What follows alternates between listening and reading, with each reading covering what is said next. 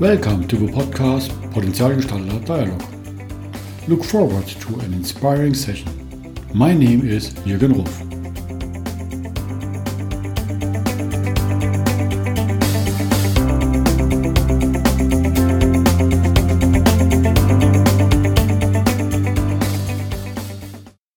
Welcome to today's podcast. Today, I have a special guest. I'm really happy to having her. The topic of life motivation is part of my coaching portfolio for already a long time. Experience at my own personal coaching Reiss motivation analysis had been a huge eye opener for myself, and I applied directly for the master training afterwards. Now I'm proud to be part of his family and partner and exclusive license owner for it in India. Welcome, Maggie Reiss. I'm glad to be here. I'm glad and excited to having you today. You have already a long history looking on the Reiss motivation profile, and especially because of a name, because you are the brand of that name. So the company behind it is IDS Publishing Corporation.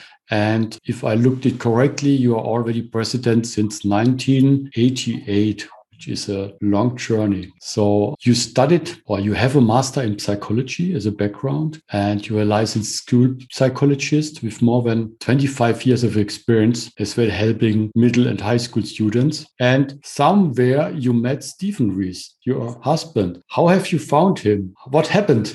well, he was uh, working um, at Yale University towards his doctorate in psychology, and I was awarded a fellowship to do some research there one summer. And so we both were working in the same animal learning lab, uh, and that's how I met him. A very unusual place to meet your future spouse, but he was working with rabbits, and I was working with rats and we were both doing animal learning experiments when, when we first met. Cool. And Steve is the founder of Reiss Motivation Profile. How has it come up as an idea? I think that's is he just sitting then in the laboratory thinking about um what's motivating rabbits? So let's see how we can do it as a psychologist. Well, Steven actually had uh, several research interests. He started in the field of anxiety disorders. Um, he developed um, a test called the Anxiety Sensitivity Index, which uh, predicts who's likely to experience an anxiety disorder, or especially a panic attack. Um, from there, he moved to the field of intellectual disabilities. Uh, and in particular, he was interested in what is known as dual diagnosis, which is people with intellectual disabilities who also have mental health issues. And then in 1995, he was diagnosed with a very serious autoimmune disorder. And he knew, and I knew, that it was likely to shorten his life. So at that point, he became interested in what his life meaningful, what was important to him, what drove his behavior. When he got out of the hospital, he decided he was going to study the field of motivation and psychology and when he did, he discovered that it wasn't a very scientific field because there was no standardized measure for assessing what motivates an individual. And that's what led Steven to seven years worth of research uh, in developing the Reiss motivation profile. He wanted to advance human knowledge about what makes us tick. How could I expect that is working such a study? Because the motivations are very widespread. And we know from Maslow, there are some which are from the earlier psychologists, we are still valid, even added a lot of other motivational aspects. Well, he used what we call an empirical approach. A lot of other uh, people who have studied motivation or who have tried to develop tests of what motivates an individual use what we call an a priori approach, which means they, in their own minds, they think to themselves, okay, these are the X number of motives that I think are important to people. And then they write items to assess those motives. Uh, what Steven did is start with items. He started with 500 different items of uh, goals that people could could be interested in things that people want in their lives. And he did factor, uh, factor analytic studies to determine uh, which of those items hung together in, in scales. And so he developed uh, the Reiss motivation profile in a scientific way, starting with items and not starting with preconceived notions of what does motivate an individual. It's a very mm-hmm. different approach. And that's why we say the Reiss motivation profile is the first standardized, comprehensive uh, measure of, of what motivates an individual. Mm-hmm. And when the worldwide rollout started, Yes. Well, what what happened is Steve Steven's intent in in developing this test was to advance human knowledge. He did not do this for commercial reasons. He wanted to advance knowledge in the field of motivation to give people a measure they could use to study motivation. And what happened was we began to be approached by business coaches and business consultants and sports coaches and school professionals saying, "Well, this is something we could use." And so at that point, we decided that we would make the, the test commercially available to the business world, the sports world, and uh, the educational world. And one of the earliest countries, as I remember, is, had been Germany, as yeah. Markus Brandt uh, is, had been already in my podcast, uh, explaining a little bit about Reiss motivation profile. I think he is one of the earliest as well adapters of it and trainers who train coaches in Germany about Reiss motivation profile. Yes. In the uh, I think it was in the spring of 2006 is when we first met Markus. He came to the United States along with some other individuals from, from Europe uh, to learn about the Reiss motivation profile, uh, the theory behind it, which is called the theory of 16 basic desires, and um, its different applications. Yeah, we've known Marcus for a long time.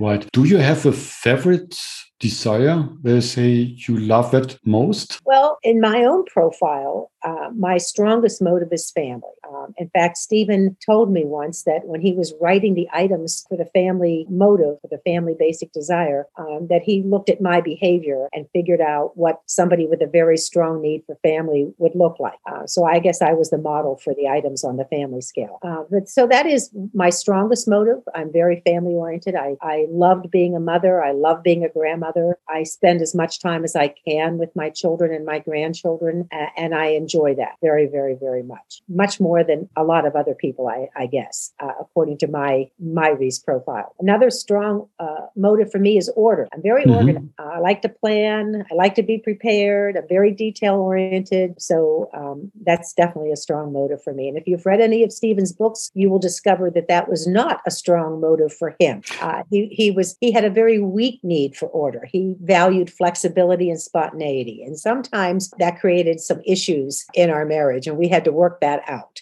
But we hmm. did. We did.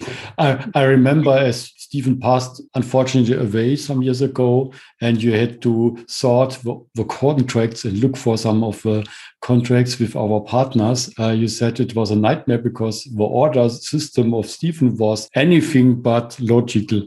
Yes, well, I remember that he had the licensing agreement for Turkey in the file with our taxes, and as my nephew pointed out, well, they both begin with a T. So I guess I guess that's what Steven was thinking, but mm-hmm. it was it was a little bit difficult for me to. Uh, sort through his his system of of organization, which was not what I would have had. There are different flavors available or areas to use for sport motivation profile. We have a business version, um, there is a sport version, and there's a school version. Could you explain a little bit about what is the key difference when to use what? It's it's really the same test. The items are the same on the business sports and school versions. It's the same 128 items and it's the same scoring formula that we use. Uh, what is different is the focus of the report. So for the rmp for business the report talks about how the person's basic desires might play out in the world of work and how they might affect him on on the job. Mm-hmm. in the sports rmp for sports the report focuses on how uh, the athlete's motives might affect him or her in the world of sports and how they might get along with their teammates or have co- certain conflicts with coaches and how they can motivate themselves for peak performance. What's important to them. And of course, the uh, Reiss school motivation profile, uh, the report there talks about how the motives of the student might affect the student's academic achievement and school performance. And, uh, and that's a really important focus, I think, because a lot of schools think that if, if a student student isn't achieving up to his ability, that there there has to be some kind of disability involved. When really it can be there can be a motivational reason. So we we have identified six possible motivational reasons for academic underachievement. In fact, Steven actually wrote a paper about that.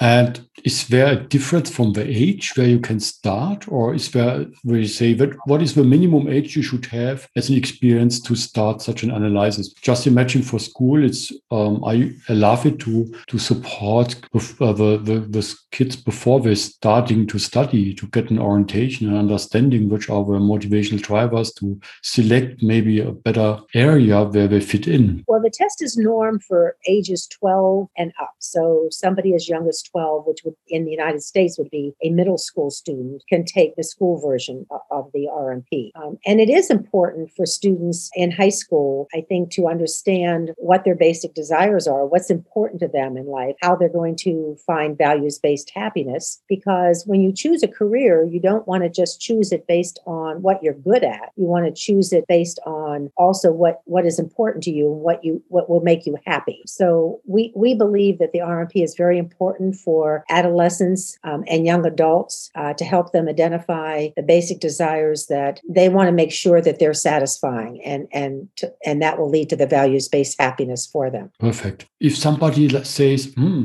that sounds interesting. I like to be a master. We call it a master to to use the motivation profile. Are there specific requirements where you say which is a good fit to be prepared for? So, like, do you should I be an educated coach or psychologist to do such an education? Well, if you're a school professional, such as a school psychologist or a school counselor or a school social worker, you're automatically, because you're a licensed professional, qualified to purchase the school version of the RMP. Um, if you are a business person or a sports coach, uh, we require you to participate in certification training to learn about the test uh, and learn how to use the test um, and learn how to interpret the test for your clients or your athletes. So we do offer certification training around the world. We have partners that uh, are licensed to do that in certain countries. And for our unlicensed countries, IDS Publishing has licensed trainers that handle uh, requests for certification training. Great. Do we have some stories you like to share where you said that was a great experience using RMP in the school or in the sport or in the business version that you like to share where you say, wow, it was a very impressive factor that you experienced?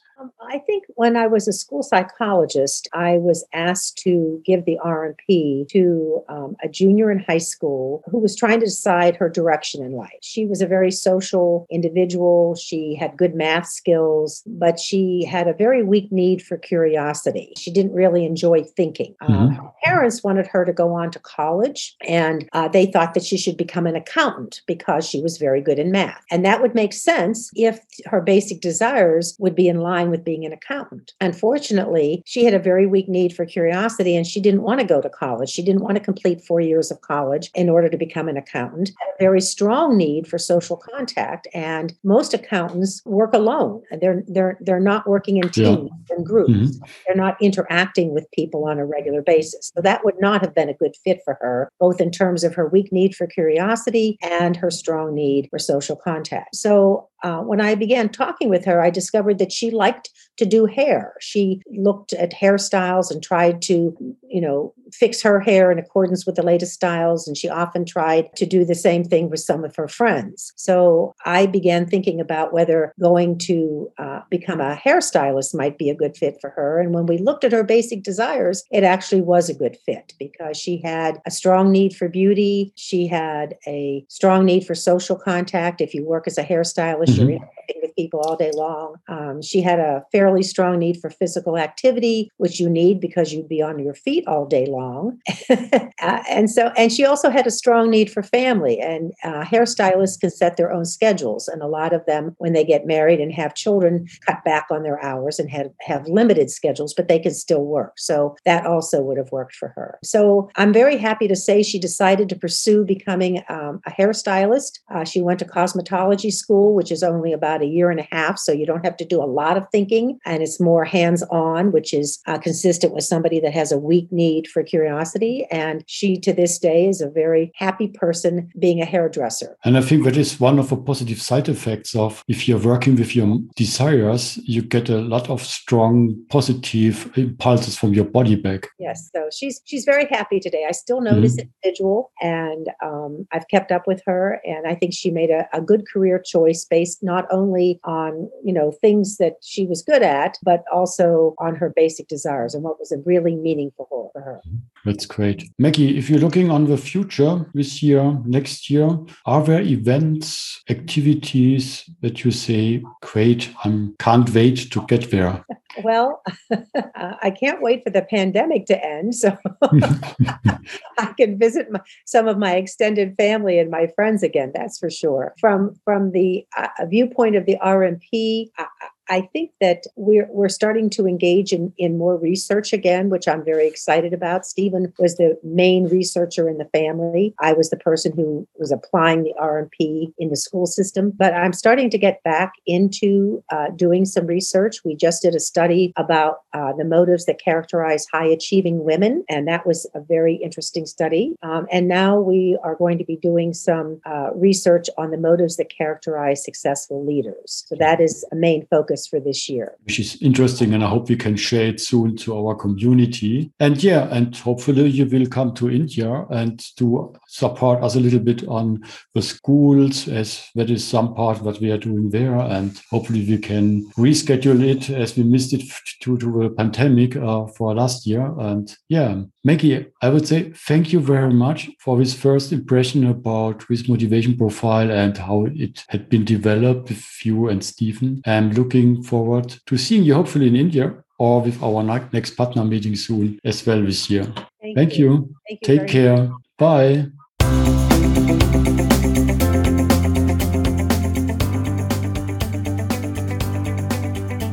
You have heard the podcast Potenzialgestalter Dialogue from jürgen.ruff.consulting. Thank you for listening. Have a wonderful day.